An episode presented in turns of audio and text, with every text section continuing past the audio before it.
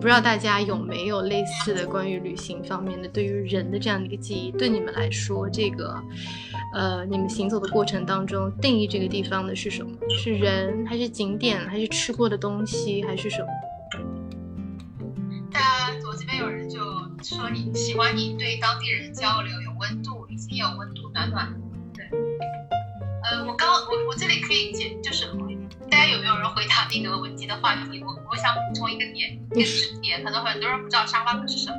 所以对，呃，大家知道沙发客是什么吗？这个是你旅行你想要省钱的一种必。一种的一个方式，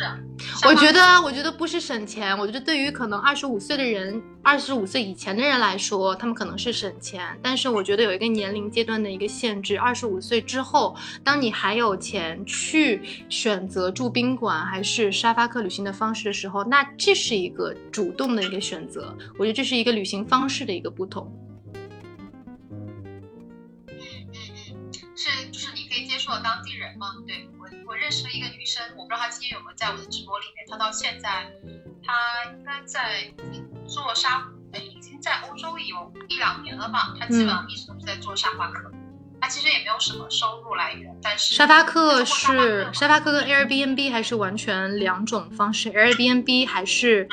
呃，因为他要你要付钱嘛，所以很多他有一个很多人是通过 Airbnb，呃，有一个商业模式，然后来进行像民宿一样的这样的一个包装。但是沙发客的话是一个免费的，当然他们现在那个网站可能开始收会员费了，但是这是你使用的会员费。但是当地的房东接待你的话，全是全是一种免费的，他们是完全是出于你真的是想要认识你这个人。然后想要让你更多的去了解他们那个地方，然后去做了这样的一个事情，嗯，是投入的时间的跟精力的这样的一个区别。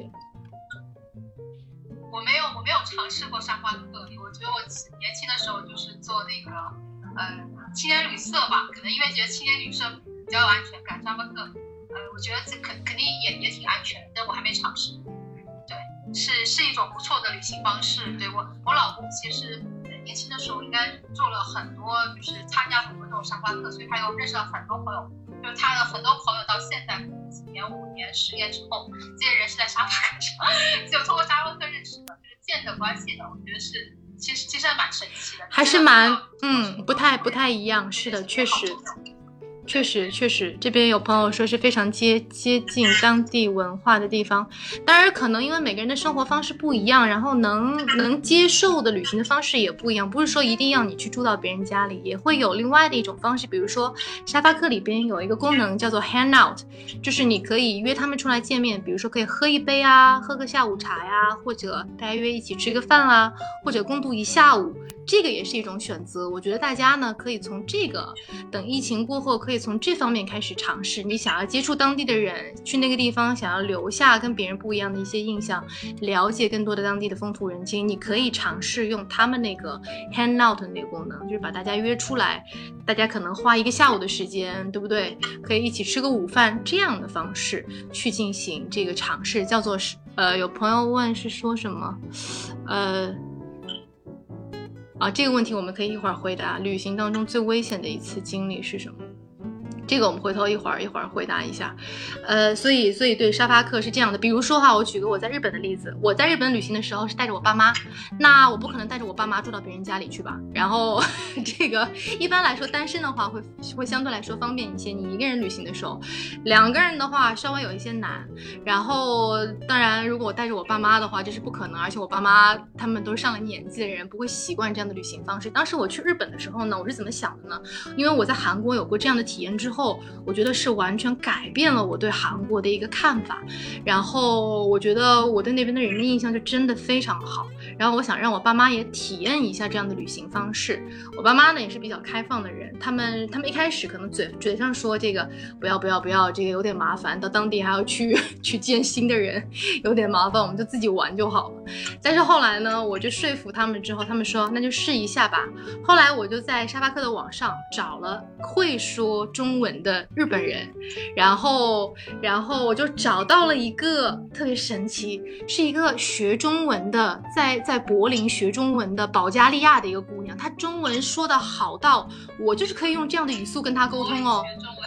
可她的老公是日，她她的老公是这个日本人，他们两个人是在这个台湾地区留学的时候这个认识的，然后呢，他跟她一起这个成婚，回到了日本，所以我跟他们两个人的交流，包括他们跟我爸妈的交流，五个人我们都是说中文的，然后因为你知道，其实，在其实，在日本的话，其实年轻人对于中国的了解虽然很近啊，因为历史跟政治的原因，其实他们对中国其实是不了解的。然后呢，也是通过我爸妈的这样一个角度，然后还有我们，他们看到了这个来自中国的这样的一家人，那对他们来说，他们对于中国可能有了一个不一样的认识，或者说打开了一点他们原来脑中的一些这个固有的一些观念。那对我爸妈来说，这个反之亦然，对不对？那对于日本，他们可能又会有一些不一样的。看法，当地人他们是怎么生活的哦？他们原来是这样，他们的这个年轻人，我觉得这个是有意义的事情。旅行可能不仅仅是旅行，可能带着责任的旅行，可能事后你再回忆起来会更有意义。所以呢，这个是我们每个人可能可以做一个尝试的地方，也会比较有意思，因为你是真正的这个接触到了这个当地的人，看到他们怎么生活，哪怕只是仅仅的一杯茶、下午茶的功夫，都会给你带来一些不一样的感觉。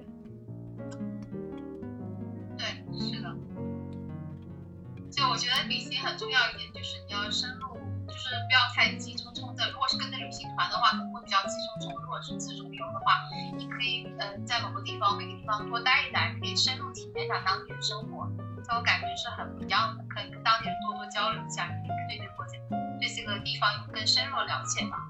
我这边有朋友问，我这边有朋友问说，想知道两位在旅行中最危险的一次经历是什么？放羊哥，谢谢放羊哥送的爱心，哇！谢谢大家点赞，大家已经点到三万八了，快破四万了。哇，好棒！这边也请大家点赞哦。原来这两个点赞不一样？对，我觉得微信其实它应该可以需要打通一下，比如说在连麦的时候，大家可以看到互相的这样一个评论区，这样比较遗憾，我看不到海琴的朋友的留言，海琴看不到我这边朋友的留言。是啊，我觉得，对，我觉得好像是。隔开的，对对对，有没有？有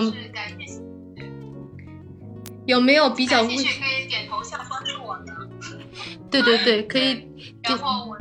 我这边分享主要是关于身心自由、财务自由以及就是也跟旅行有相关的一些一些视频，包括我现在一些生活的呃呃生活的视频，然后还有总之跟身心自由、财务自由相关的一些一些内容。希望能够启发到大家。然后文静那边，我的视频号呢，现在暂时还没有放我，对，暂时还没有放我跟我个人相关的一些东西。我现在视频号放的是我制作的一个系列，也是，但是这个是跟旅行相关的，叫《人间值得》。我刚才说了这么多跟人相关的故事，其实也是做这个系列的这样一个初衷。因为在旅行的过程当中遇到过很多人，所以呢，你会知道说这个，呃，还是觉得人性本善吧。因为之前有看过一本书，叫做《Humankind》，大家之前可能有听过一本很火的一本畅销书，叫做《人间简史》，对不对？然后呢，那本书里面呢，是从一个史学的角度来跟大家说，我们人类作为一个很残酷的物种，爬就是。这么短的时间内爬到金字塔的顶端，我们应该是非常的极其残忍的。但是呢，那本书呢，这个《Humankind》这本书呢，它是从另外的一个角度，也是从史学的这样一个角度来论证了人类之所以在这么短的时间内可以爬到金字塔的顶端，是因为我们合作，我们真的有照顾别人，我们很善良。所以我就是通过那本书的引申，再加上我自己旅行的经验，然后做了这样的一个人间值的这样一个系列，主要呢是想说在生活当中。我们接受到别人的帮助和我们给出去的这些帮助，然后，呃，这样一些小瞬间吧，然后让大家来做一个一个分享，是我跟大家一起配合的这样一个系列，大家提供这个大家的故事，大家的声音，用亲历者的声音去还原当时的那个温暖的场景，然后我们在视频号上让这份温暖加倍，是是做了一个这样的一个尝试，对对对，然后日后会在视频号上有关于更多相关于我个人，还有一些我的一些想法的一些，包括。我的这个故事的这样的一个，呃，一个一个产出吧，一个内容的产出。那刚才我们这个感谢大家点赞，已经过四万了。然后那个我们回答一下这个问题吧，这个呃海清，这个有吗？对，旅行当中最危险的一次经历是什么？呃，我我其实我觉得怎么去定义这个危险？我觉得其实就是在每个国家都有它危险的地方，你也会遇到就是很善良的人帮助你的，就是我觉得没有，我目前还没有遇到说某国家特别危险或者某个国家特别的安呃特别安全的国家有，但是就是我觉得危险安全都是都并并存的吧，所以呃我可能遇到最危险的时候，可能就是我在意大利的时候，就是看到黑人把手 把那个手里的就是把手伸进我的那个包，我当时那个包还买的敞开的包，直接伸进去，然后但是他伸进去我已经觉察到了，我就我瞪了他一眼，手马上就就就抽走，就没有没有没有偷到我的东西，但是我知道我有朋友，那时候在巴黎住过近两年的时间，在那边读书嘛，所以呃我有朋友就是在巴黎晚上十一点的时候。呃那时候是比较不安全的时候，被人架着去抢劫这种 这种情况，我还听到蛮多的，还是还是这种，就是我觉得在外面嘛，尽量，嗯，就晚上半夜的时候，就是呃，可能十点以后、九点、十点之后不要出去出去走动，特别是在不太安全的一些国家。我觉得这个是我，呃，所听到可能比较安、呃比较危险的一些一些一些时候吧。我不知道你自己有没有经历过特别危险的。特别危险，可能，呃，没有。就像你刚才说的，我非常认同啊，就是在任何一个地方生活，其实都有它这个危险的地方。我们每天在路上走，其实都会有危险。然后还有说到这个危险，其实我觉得都是相对的。比如说，可能有一个 事实比较冷的事实，大家可能不知道。大家知不知道，其实每一年这个被椰子砸死的人要多于被鲨鱼吃掉的人。大家都觉得哇，鲨鱼好吓人，但是每一年被鲨鱼吃掉能有多少人？有很多人是被椰子躺在椰子树下舒舒服服的在那边被椰子砸死的。那所以关于这个危险跟不危险，我觉得是一个是一个这个相对的这样的一个问题。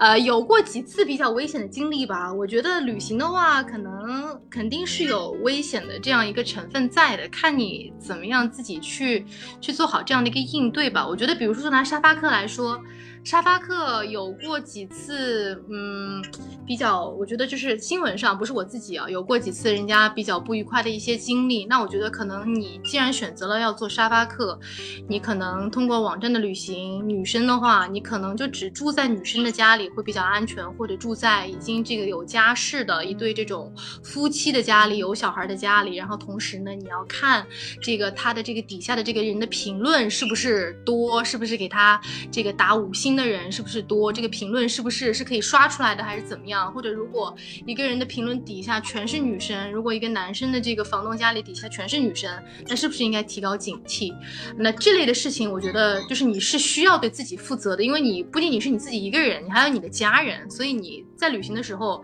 你不仅对自己负责，还要对自己的家人负责，这个是有要需要有这样的意识的，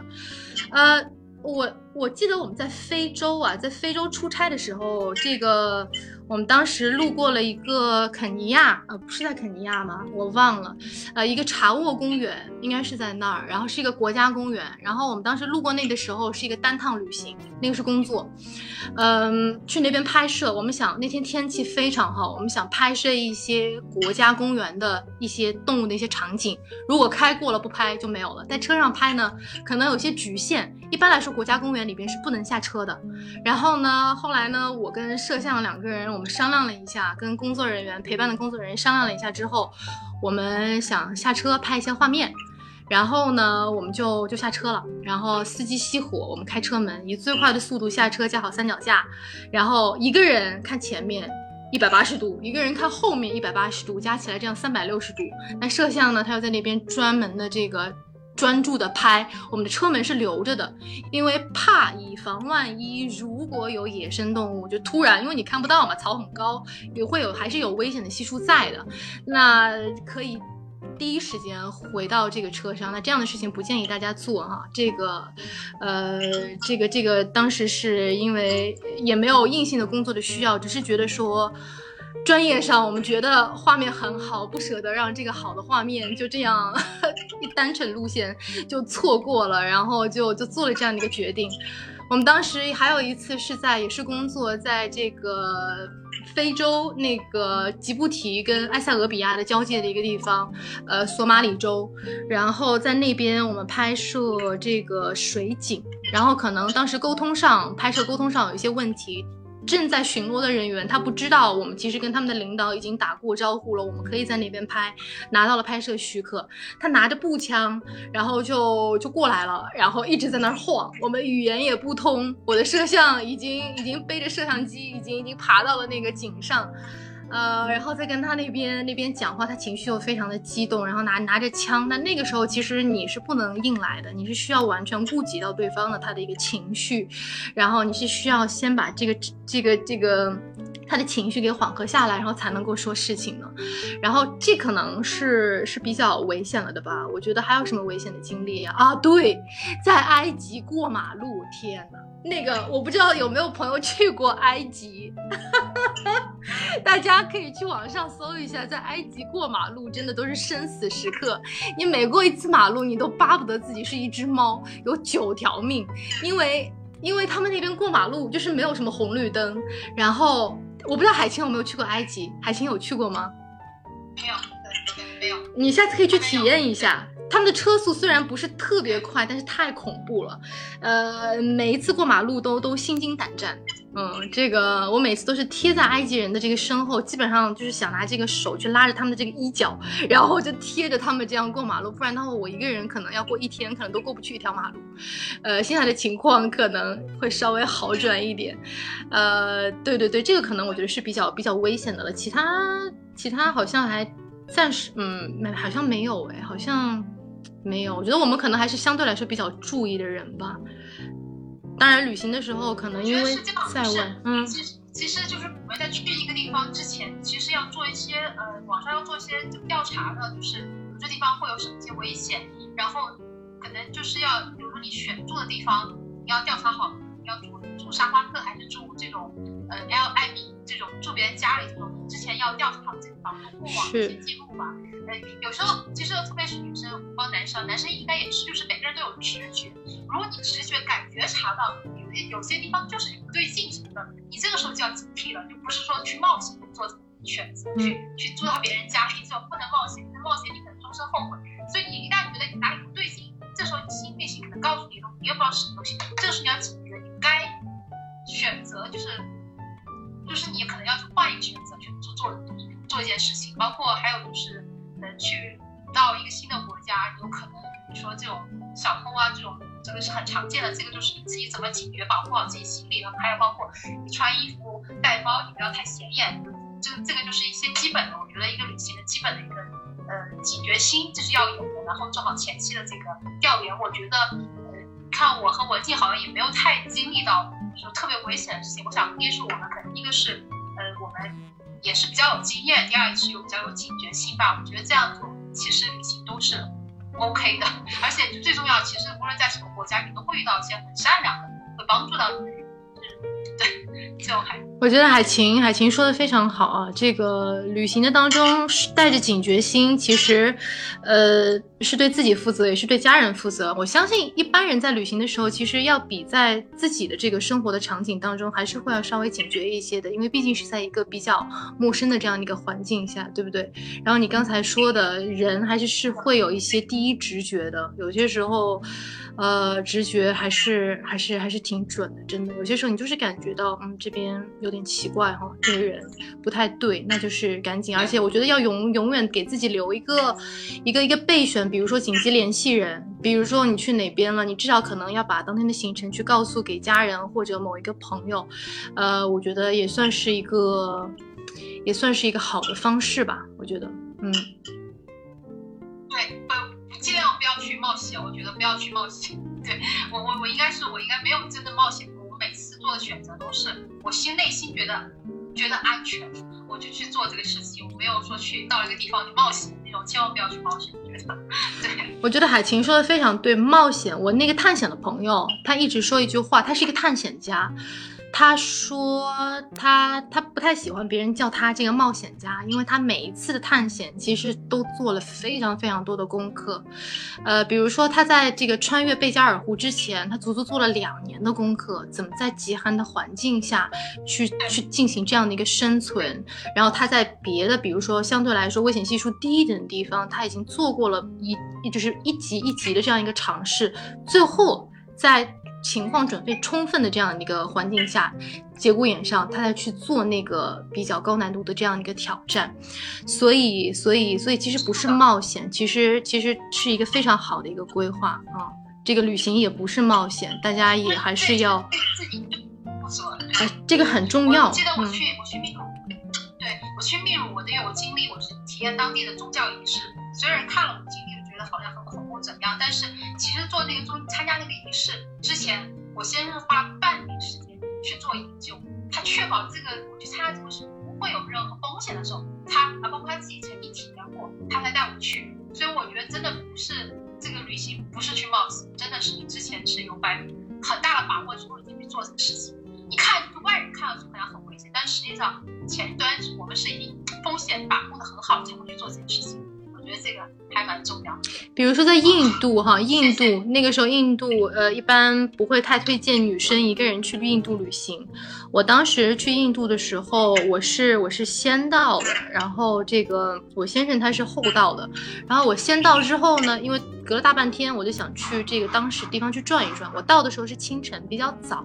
然后我去他们的花市，我想早上的时候，呃，应该不太会有。太危险，因为早上集市那边有很多人，而且呢，我当时为了也保险起见，我背了一个这个背包，然后呢，我这边还开了一个 GoPro，然后其实也也算是做了一个一个一个记录吧。这个一是自己的记录，二是一个监视的这样一个作用。然后我当时因为又又是短头发，比较像男生，然后所以这个综合原因加起来，所以我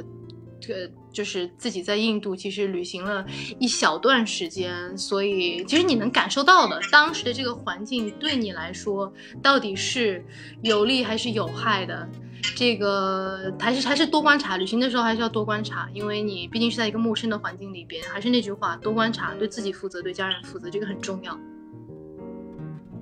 对对，这样就比较安全了。是，我这边有朋友刚问我这个实现财富自由这个话题。不是的话题，这个以后我有直播你再来再来看。今天的话题是讲这个我们这个环球旅行的这些呃收获吧。对，好，那接下去我们我们可能说的更多的是这个身心的自由，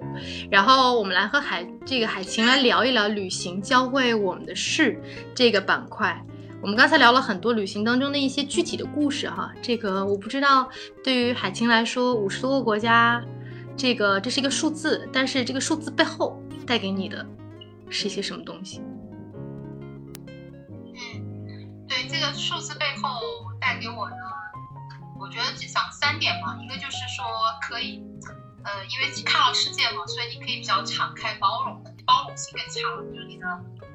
呃，应该说这个适应能力和忍受忍忍耐忍力都都变强了，因为见了很多东西，经历了很多，所以。然后第二点呢，就是我觉得是就是看到了人生的无限可能性。呃，我觉得就是呃，当一，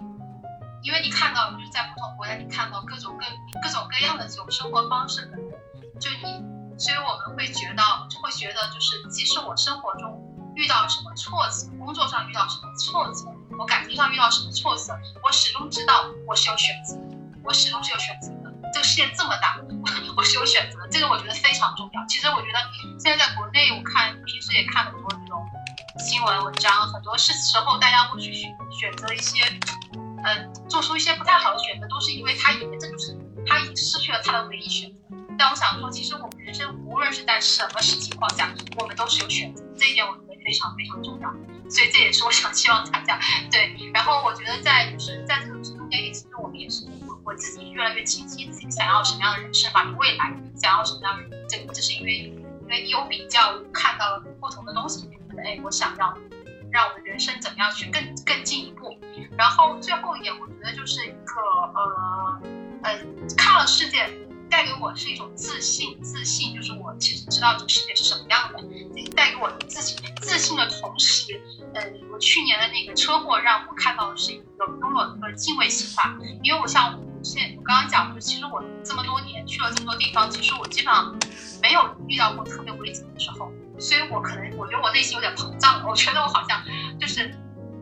就觉得好像我其实好像还挺幸运的，还没有遇到什么特别危险的情况。所以在去年的时候，在巴厘岛的时候，其实巴厘岛是我骑摩托车什么。很很常见的，我没有觉得特别特别的危险。结果那一天我在周末的时候就跟我不要让带我出去，就开他开摩托车骑摩托车带我出去，叫什么兜风吧。当时兜风的时候，他他都选择在城内兜风，但是我跟他说去郊外兜风，我就觉得没什么危险嘛。然后结果这之后。我就不记得发生什么事给我出车祸了，所以这件事情对我来说，我觉得是一个，就是老天来敲醒我一点，时时刻刻都要有敬畏心，不要以为你自己 就是自己有多幸运，这个敬畏心是要长存。这是我获得三点吧，三点就是旅行的收获。不知道我进这边有什么样的收获？我觉得你刚才提到那三点特别好，尤其是最后那点敬畏心哈，我觉得还是走了多了之后，还是对于万事万物，而且对于每一个人。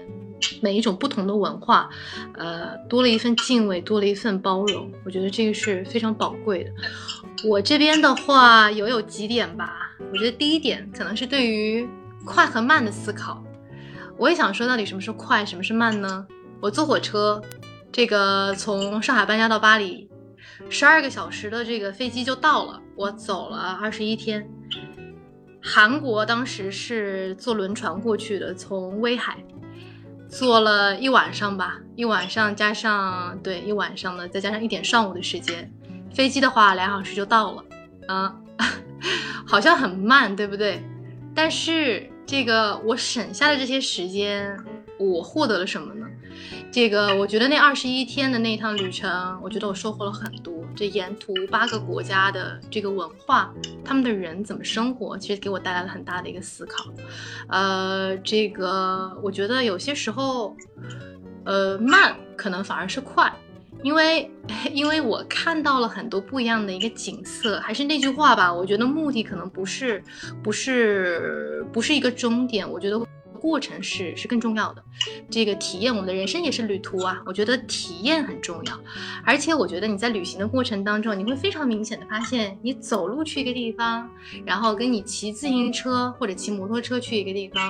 或者说你是坐着当地的公交车、坐地铁，然后还是坐在这个汽车里边去兜风这样的一个地方，这种感觉是不一样的。当你走路的时候，你会发现很多的小细节啊，你看到哦，这个花是红色的啊。他们这个橱窗布置的很漂亮，当你加速的时候，你可能就看不到这些细节了。那这些东西宝贵吗？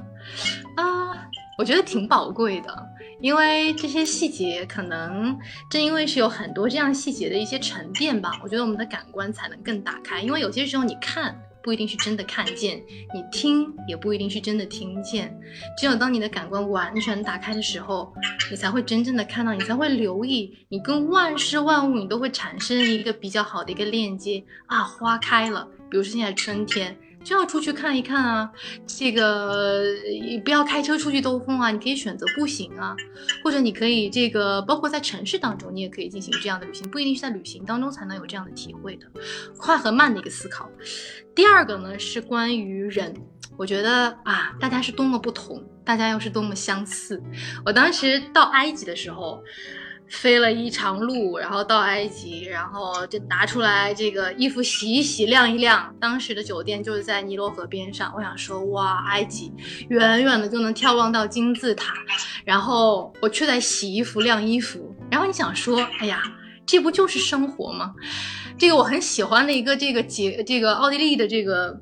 一个一个诗人叫里尔克哈，他也是一个作家，我非常喜欢他。他说过一句话，他说这个，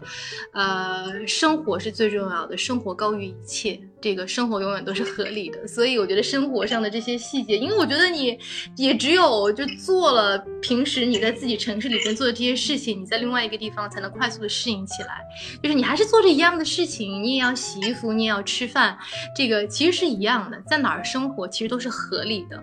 呃，然后那也会体会到说大家有多不同。比如说，呃，我在柏林的时候，然后去了一个朋友朋友的家里，那他是孟加拉国人。大家知道孟加拉国、巴基斯坦、印度他们都很近嘛，对不对？然后他们都是用这个手抓吃饭的。然后呢，他们是用右手手抓吃饭。去那边人家里，他们非常的好客，很热情，准备了非常好吃的食物。然后他们还问我们，他们说要不要这个，呃，准备一下这个刀叉呀？我们说不用不用，这个你们我们居然去别人家里这个做客，你们。你们怎么吃我们就怎么吃，那也是我也想自己体验一下，第一次体验用手吃饭。然后后来我就模仿嘛，当你不会一件事情的时候，你都是通过模仿别人怎么做。我看到那个主人，他就把手这个放到这个饭里边，很熟练的捏一捏送到嘴里，我也一样画葫芦，学着他把手插到饭里，结果真的没把我给烫死，你知道吗？太烫了。然后因为平时没有用手吃饭，所以我的手上的触觉非常的敏感。然后当我把手伸到饭里。的时候，哇，我觉得当时应该很狼狈，特别烫。你不经历这些，你怎么知道？其实很好玩。那吃完之后，那个饭其实非常好吃的，大家可以试一下。大家不一定要在这个呃旅行中才能体会生活，才能体验生活，在生活中也能体验旅行啊。大家明天可能做一盘这种盖浇饭，大家用手试一是，会很。会很烫，你会体验到说你的手其实有很多敏感的这些触觉，很特别。对，有人说不一样的这个。这个经历体会不一样的人生，大家看到吗？其实我们是很不同的，对不对？但是你看到他们在对待他们自己家人的时候，你会发现，他跟我们对待我们的家人跟朋友又是一样的，大家又很相同。我觉得就像刚才海清提到的，旅行多了之后还是一颗包容心。我觉得不一定是这个要去海外的旅行，可能你在国内的城市走了多之后，接触到了很多这个来自就全国各地的同事，也还是那颗包容心会慢慢的生出来，因为你会觉得大家我。们还是求同存异，正因为看到了那些不同，才会更珍惜那些相同的地方。我觉得这个真的是特别重要的。还有一个什么？还有一个可能跟包容相关，就是要拥有怀有这样一个开放的心态，呃，去去聆听吧。我觉得去去思考，比如说，嗯。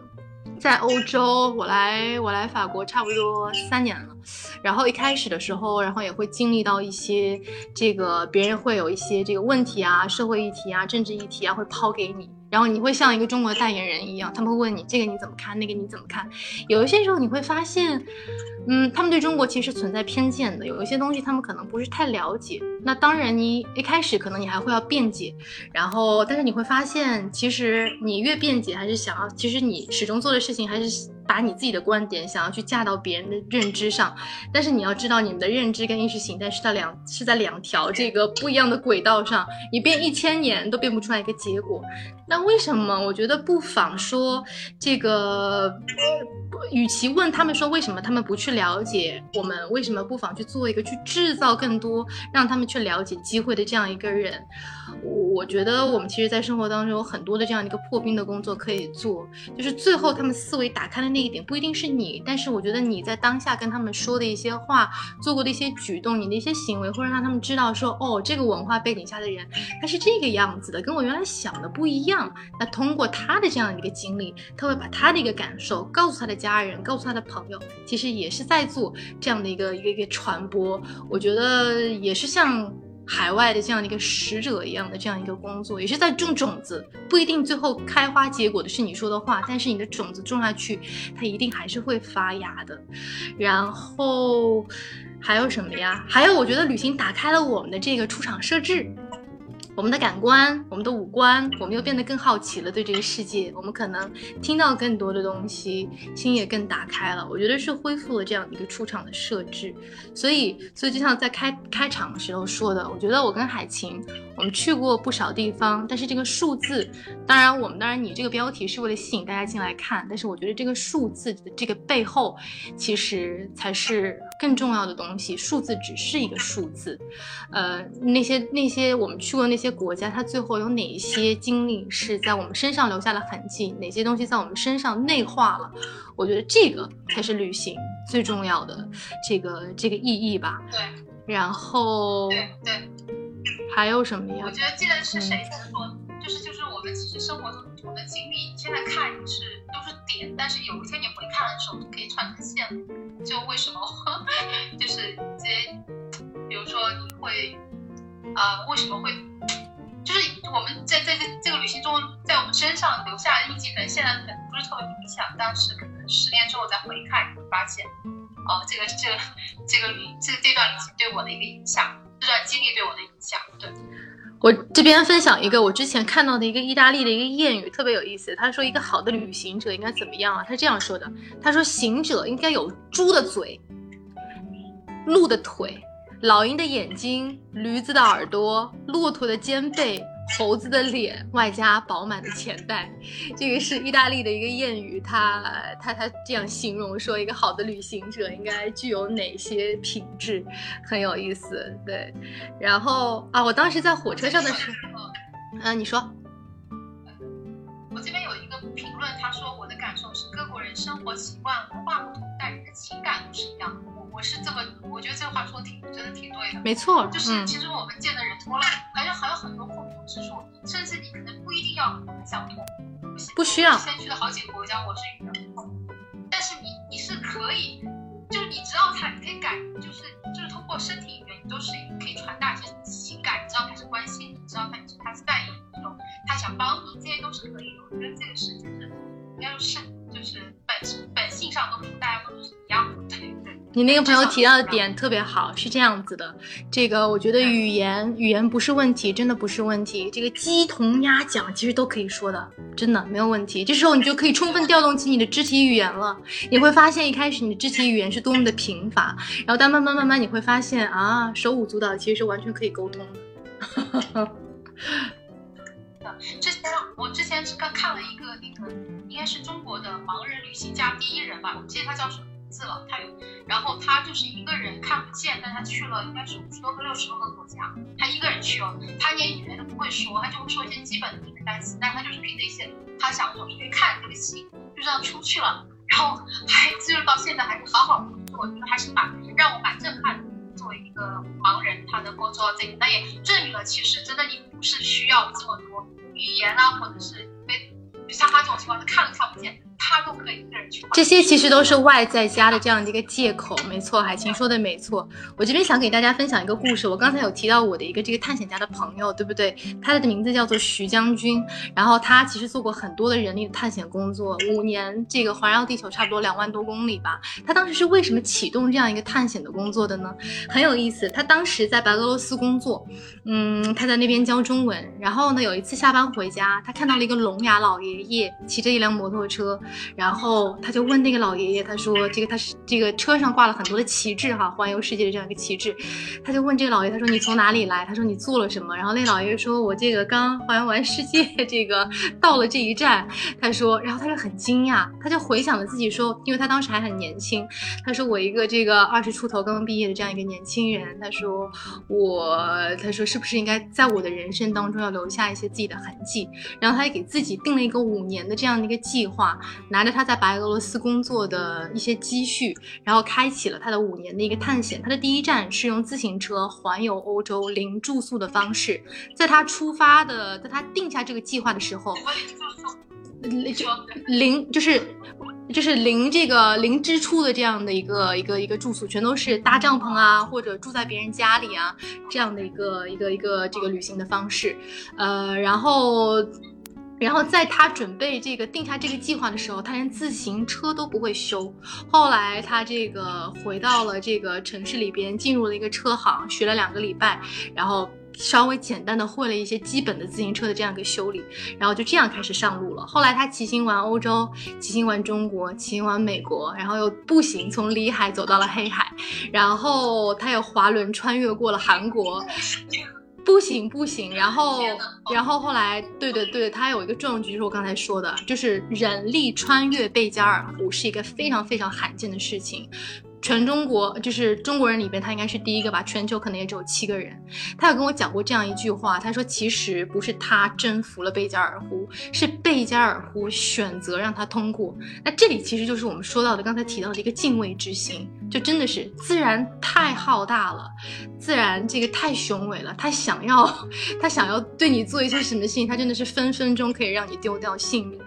所以所以所以他越走越谦卑，然后他还提到了一个旅。行当中的一个 pay it forward 的这样一个概念，因为旅行当中，像海清我们刚才提到的，我们遇到过好多好心人的帮助，我们没有办法做一个及时的回馈。那我们拿到了这份帮助之后，我们怎么做呢？我们在日常的生活当中，中我们把这份帮助去激励出去，去帮助更多的人，这个叫做 pay it forward，让这样一份帮助进行了这样的一个传递。我觉得这个也是很宝贵的。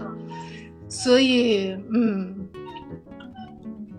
对，我觉得这一点非常非常非常重要。其实这一路上，我们从获得很多帮助，同时我们也也要去给把自己的爱给更多的人。我觉得这个这个是进行一个传递。那这个那接下去这个海晴，要不说一说这个关于环球旅居的方式？我们其实刚才已经提到过一些了，然后你根据你自己的这边经验，再给大家一些建议。对对，那个环其实就是环球旅行。就两种方式吧，一个是你可能花一年时间，一年两年或三年时间，如果有这么多时间的话，去专门去环球旅行，这是我其实在国内已经有一些呃年轻人已经在做了。然后还有一种方式就是像我和我先生这样的，因为我们是在互联网公司工作，我们的工作是可以远程的，我们不需要在某个地方固定，所以所以那如果你是可以在线工作的话，你就可以环球旅行。那这个环球旅居的话，它这个呃有个词就把描述这这一类人叫那个数字移民，在国内其实有也有部分人现在是属于数字移民吧，就是因为可以在线工作，所以他选择呃他喜欢的地方工作。但还有一点就是说，如果你做环球旅居，有一点就是其实也是一个非常经济从经济学的角度是一个非常就实践实践你自由快乐生活的最简单的最有效的途径，就是说你你。你收入就是你的收入是一样，但是你可以选择一个，比如说这个呃花销成本更低的一些一些一些国家去生活。那比如现在很多其实蛮多中国人是在东南亚生活，像在泰国啊，像在那个呃呃泰国，还有呃印尼巴厘岛里有很多中国人，还有一个就是马来西亚，这三个国家还是蛮常见的。中国人去去这些地方生活，因为在东南亚，其实他们的生活习惯还有这个饮食习惯还是有些相近的。然后也中国近嘛，你要去回回国也很容易。然后就是这就是在就选择这种在这些国家生活这些中国人，其实除了可能呃比如说年轻人之外，还有很多就是呃就是已经结了婚生了孩子这些。那他们移居到这些地方，就是像泰国去泰国清迈，还有去马来西亚这些，他们一个主要原因是为了孩子教育，就是孩子希望能够孩子在。在比较轻松的一个国际化的环境下，嗯，成长嘛。那这个泰国起码还有马来西亚这些国际学校还是蛮多的，而且它的学费比国内便宜很多。的学费一国际学校学费就一年也就是几万块钱吧。然后还有就是本身你全家人生活费几千块也可以搞定了。就是举个很简单的例子，比如说三千块钱你在那个。呃，三千块钱，我在国内可能只能住到一个大城市啊，只能住到一个公寓的一个房间。但是到，呃，但是到了那个，呃，比如说像巴厘岛那边，就三千块钱就是可以住到一个，就是 一个有带花园的房子，就是，所以这个是一个，呃，成本方面的很大的差异。包括就是在国内你买一套房要几百万吧，至少吧，但在欧洲国家，其实一两百万你都可以买一带花园的房子。所以这个就是个人选择，就是其实是有很多选择。如果你，比如说你如果已经，一个是你是，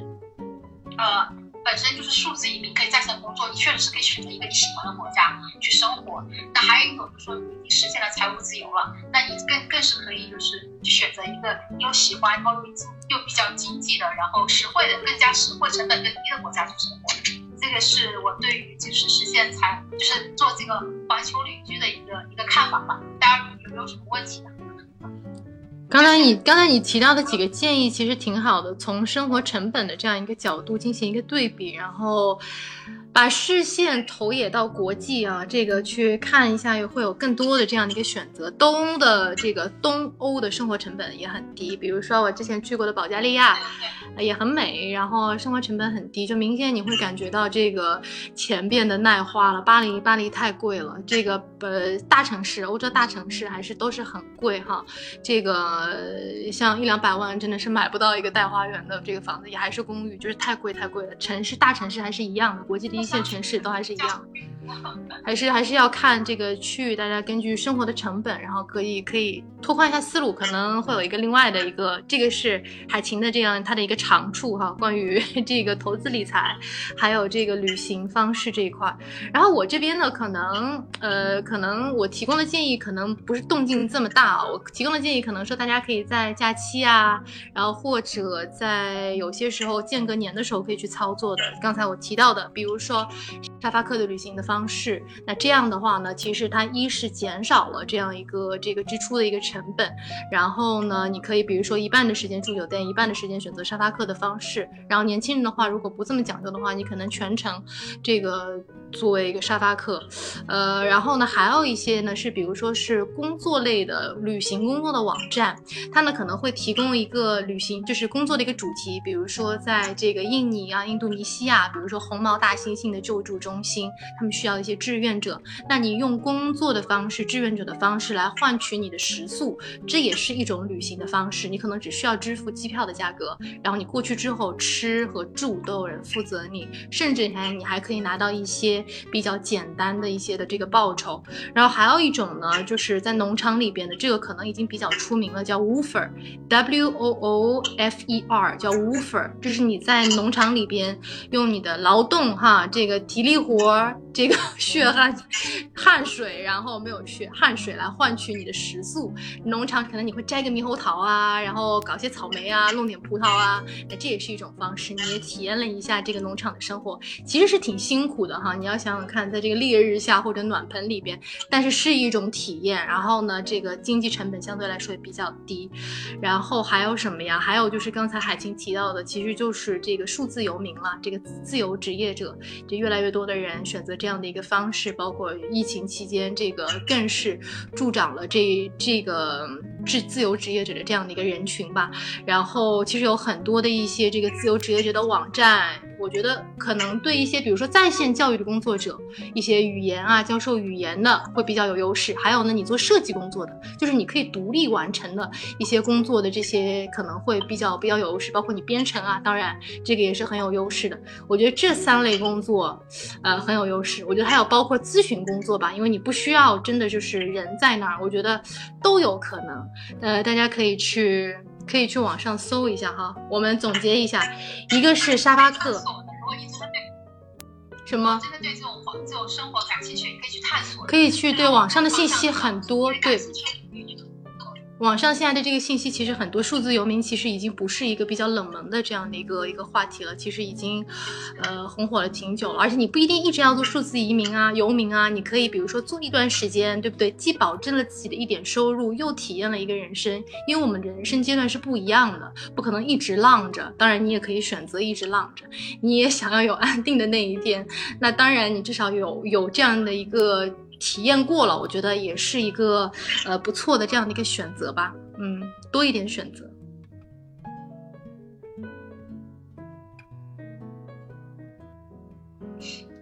大家有什么问题吗？大家还有什么问题吗？今天跟海清聊得很快乐哈，这个海清有好多有意思的故事，然后还分享了很多他旅行当中的一些这个。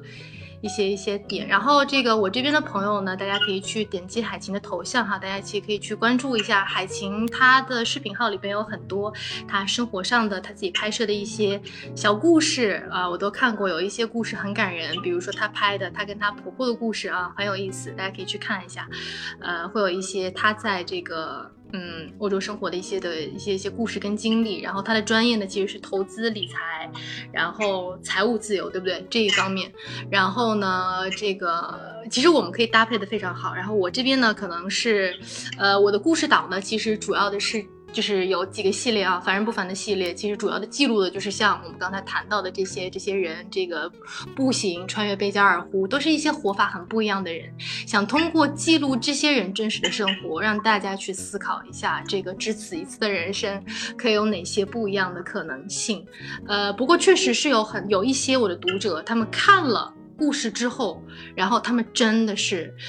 故事点燃他们之后，他们就真的去行动了。然后有些人可能开了自己的自媒体，有些人可能就完成了一个可能搁置了两三年的一直想做没有做，看完故事觉得说不能等了，我要做了这样的一个环这环岛的这样一个旅行。我觉得这个可能也是这些故事的一个背后的这样的一个意义。然后今天我们的这样一个连线呢，其实也想传递这样的一个意义，就是说人生当中有很多事情其实是。嗯，不能等的旅行只是其中的一种方式，让你可以看到更广阔的世界。我觉得旅行可能还有一个意义，我不知道海清同不同意啊？我觉得旅行虽然你是看似在往外走，其实所有的旅程其实都是把你带向自己。其实每个人都在是向内走的。你只有找到自己之后，你才能够找到自己做自己之后，你才能够活得更从容。是的，我这点非常认同。就是很多人，呃，很多人有问我，就是如何去知道自己想要什么。就我觉得是，如果你一直都是处于在同样的环境，跟交往同样的人，你很难走出去。但是如果你走出去，走出自己的舒适区，看更大的世界，你会更清晰你是谁，你想要什么。这个其实是非常非常，就是我相信，我相信那个文静也很有感触。就是其实，就是你从别人跟别人交流。跟自己很不同人交流当中，你看到自己，哦，原来我是这样子的。我觉得就是，就我觉得就是在旅行过程中，我的觉察力、感受力强大了强大了很多。对，所以我我建议大家，就是不是说你非得要去走出国，我觉得就在国内，在不同呃是城市、不同省份去走，你都可以有这种，就是哪怕在自己所在的城市，嗯，你真的对你住的这个周围十公里范围的这个。这个内容你都了解吗？其实我们可能正因为住在这里，才会对这个周围的环境可能都觉得理所应当。然后如果你开始去注意的话，你会发现有很多自己其实没有留意的点。所以我觉得在自己的城市当中先开始旅行，也是一种非常好的尝试。